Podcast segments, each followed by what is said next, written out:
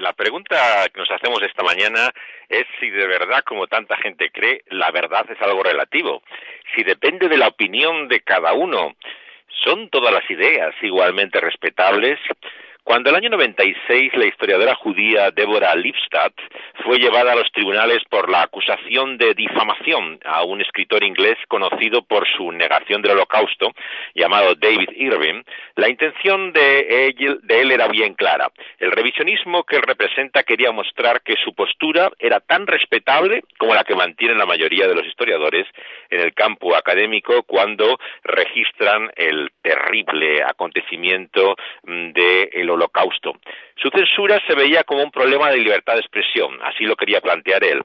Y lo que ahora nos cuestionamos es si es realmente así. Y esto es a lo que se enfrenta también una nueva película que está ahora en los cines. Se llama Negación.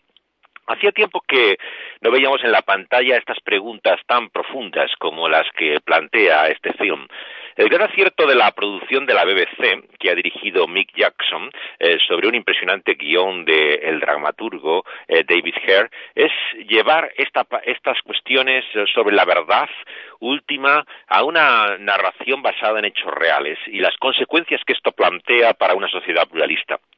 La tarea a la que se enfrenta en esta historia el equipo legal que defiende la historiadora, que encarna a la actriz británica Rachel Weisz, aquí teñida de rubio, con un marcado acento americano, es demostrar la verdad negada por Irving, que interpreta el oidizo manipulador eh, Timothy Spall. Y en el derecho inglés se da la particularidad de que el peso de la prueba recae en el acusado. Es él el que ha de demostrar la inocencia y para ello cuenta con una división de funciones también muy típica del sistema jurídico británico.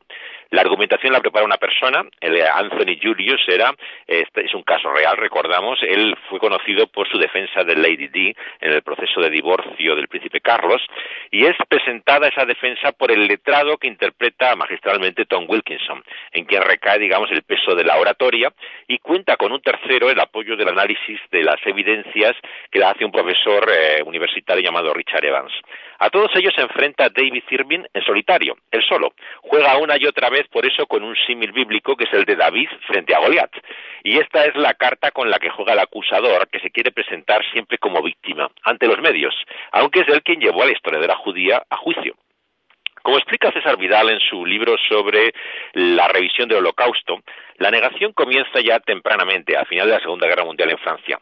Eh, con fascistas como Barthes o el socialista a los que seguirían también norteamericanos como Barnes, App o Batch, pero nada comparable al gran salto académico que protagoniza en los años 80, hombres como Irving, que es el más conocido de todos los revisionistas. Un inglés que se hace conocido por un libro sobre la guerra de Hitler, eh, que era todo un lavado de cara del Führer contenía escasas referencias al holocausto, pero todavía no tenía su tesis negacionista.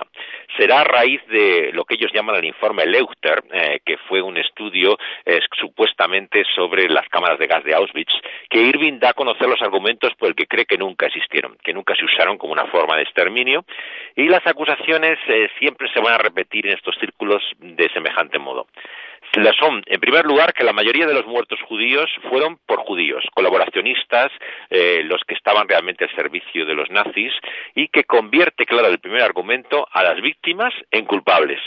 El segundo es que ellos inventan el holocausto y lo que buscan es explotarlo para conseguir dinero, recibir indemnizaciones. Las víctimas, en segundo lugar, se convierten en verdugos.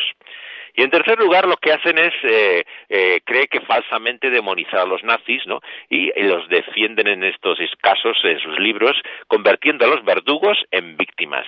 O sea, vemos un total trastorno de la historia, ¿no? Desde luego no hay ninguna duda del antisemitismo y racismo de Irving, pero como la película muestra, no es lo mismo, claro, como dice el juez, ser antisemita que negar el holocausto.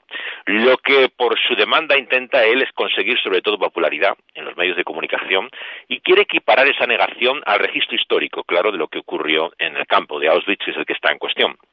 Al perder el proceso, que eh, inevitablemente estaba realmente perdido, Irving se concentra a partir de entonces en Internet, donde él cree haber encontrado, de hecho, más interés por su tesis, en un público que él cree que está libre de prejuicios académicos, en realidad más ignorante, claro, obviamente, desinformado, y que él cree que está menos condicionado por lo que él llama la conspiración judía, que para él abarca tanto gobiernos, la prensa mundial, vamos, es todo en contra de su tesis.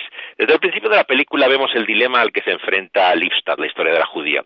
Irving aparece en sus conferencias para decir que es ella la que está arrollando el debate. Él la, desafía y, no está dispuesta ella a contrastar sus afirmaciones con la negación que él hace.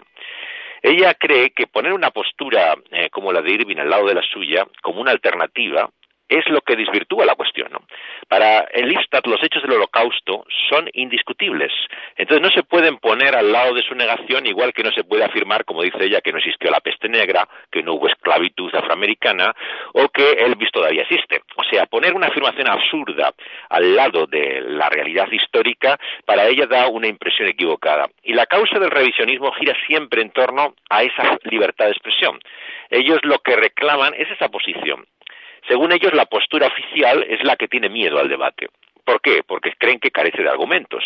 Ellos dicen que son los que están abiertos al diálogo, a la discusión. Son los defensores de la postura mayoritaria, dicen los que se niegan a discutir con ellos. Pero lo que Listat observa es que son los términos en los que se establece ese debate los que te dan la legitimación o la negación de esos hechos. Es extraño, por supuesto, que la historia se determine en un proceso judicial. Esa no era, desde luego, la intención de Lipstadt, sino del acusador, de Irving.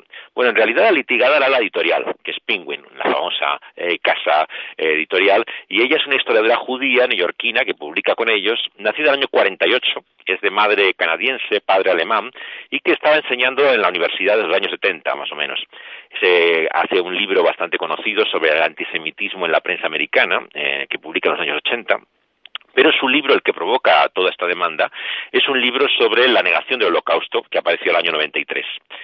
Esta es una gran película, ¿no? Porque aunque tiene la apariencia de ser algo televisivo, eh, tiene una solidez de un guion espectacular, ¿no? El autor de teatro, dramaturgo David Hare ha hecho realmente eh, unos diálogos impresionantes, ¿no? Luego además cuenta con esa sólida interpretación que tiene la escuela tradicional inglesa de actores, ¿no? Muy diferente a la americana. Se suele decir que los actores estadounidenses hacen de sí mismos, porque siempre tiene ese aire natural que se ve en el cine independiente, pero los ingleses, claro, lo que representan son personajes, ¿no? Aquí tienes a una inglesa como Rachel Weisz, que está haciendo de judía neoyorquina, del barrio de Queens, además, con el mismo acento.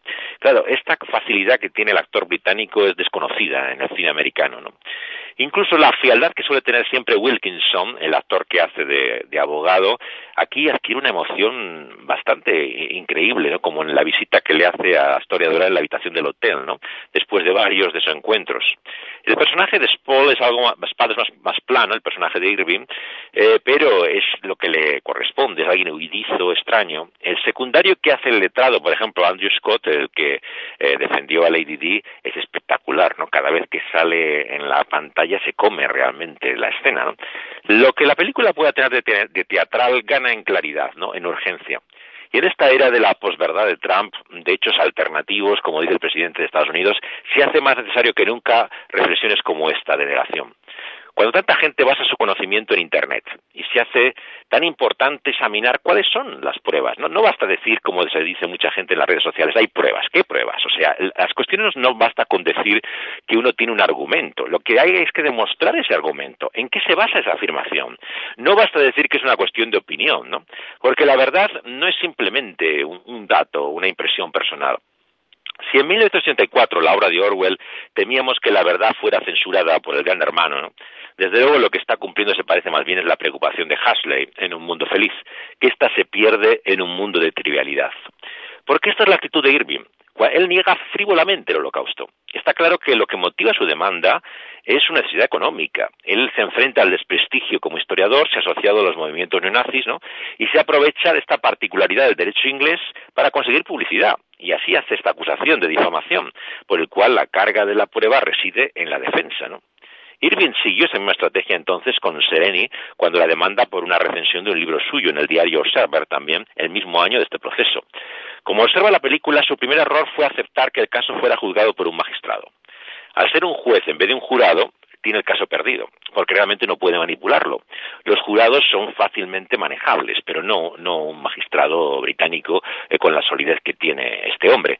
Separa los hechos de su visión antisemita, los errores de sus citas, las motivaciones de lo que eh, injuria en, su texto y la argumentación es espectacular. Todavía las conclusiones de este juicio se considera uno de los mejores resúmenes de los hechos históricos del Holocausto. La sobriedad de negación nos muestra la impotencia ¿no? de considerar eh, la importancia que tiene considerar seriamente este problema de la verdad, ¿no? y la impotencia también que tantas veces eh, eh, se, muestra ¿no? cuando se hacen negaciones como esta. ¿no? La preocupación por el método nos muestra que no basta con decir que hay pruebas. ¿no? Muchos echan en falta, de hecho, una catarsis emocional siempre al final de una historia como esta. Pero la verdad no son fuegos de artificios.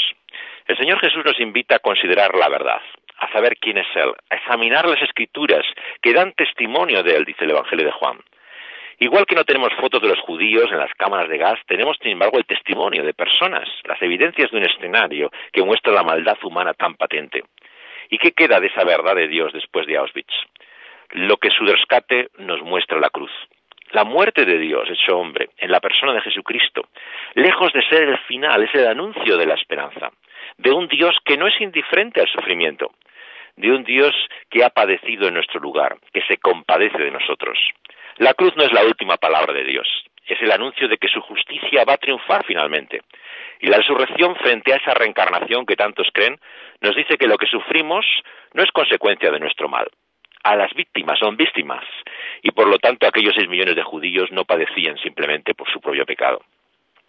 De igual forma que leemos en la historia de Job en el Antiguo Testamento que el justo Job padece inocentemente. Así el justo al que apunta Cristo Jesús moriría por los injustos y tomaría nuestro lugar. Y esa es la única verdad, queridos amigos y oyentes, que nos hace libres. Hasta la semana que viene.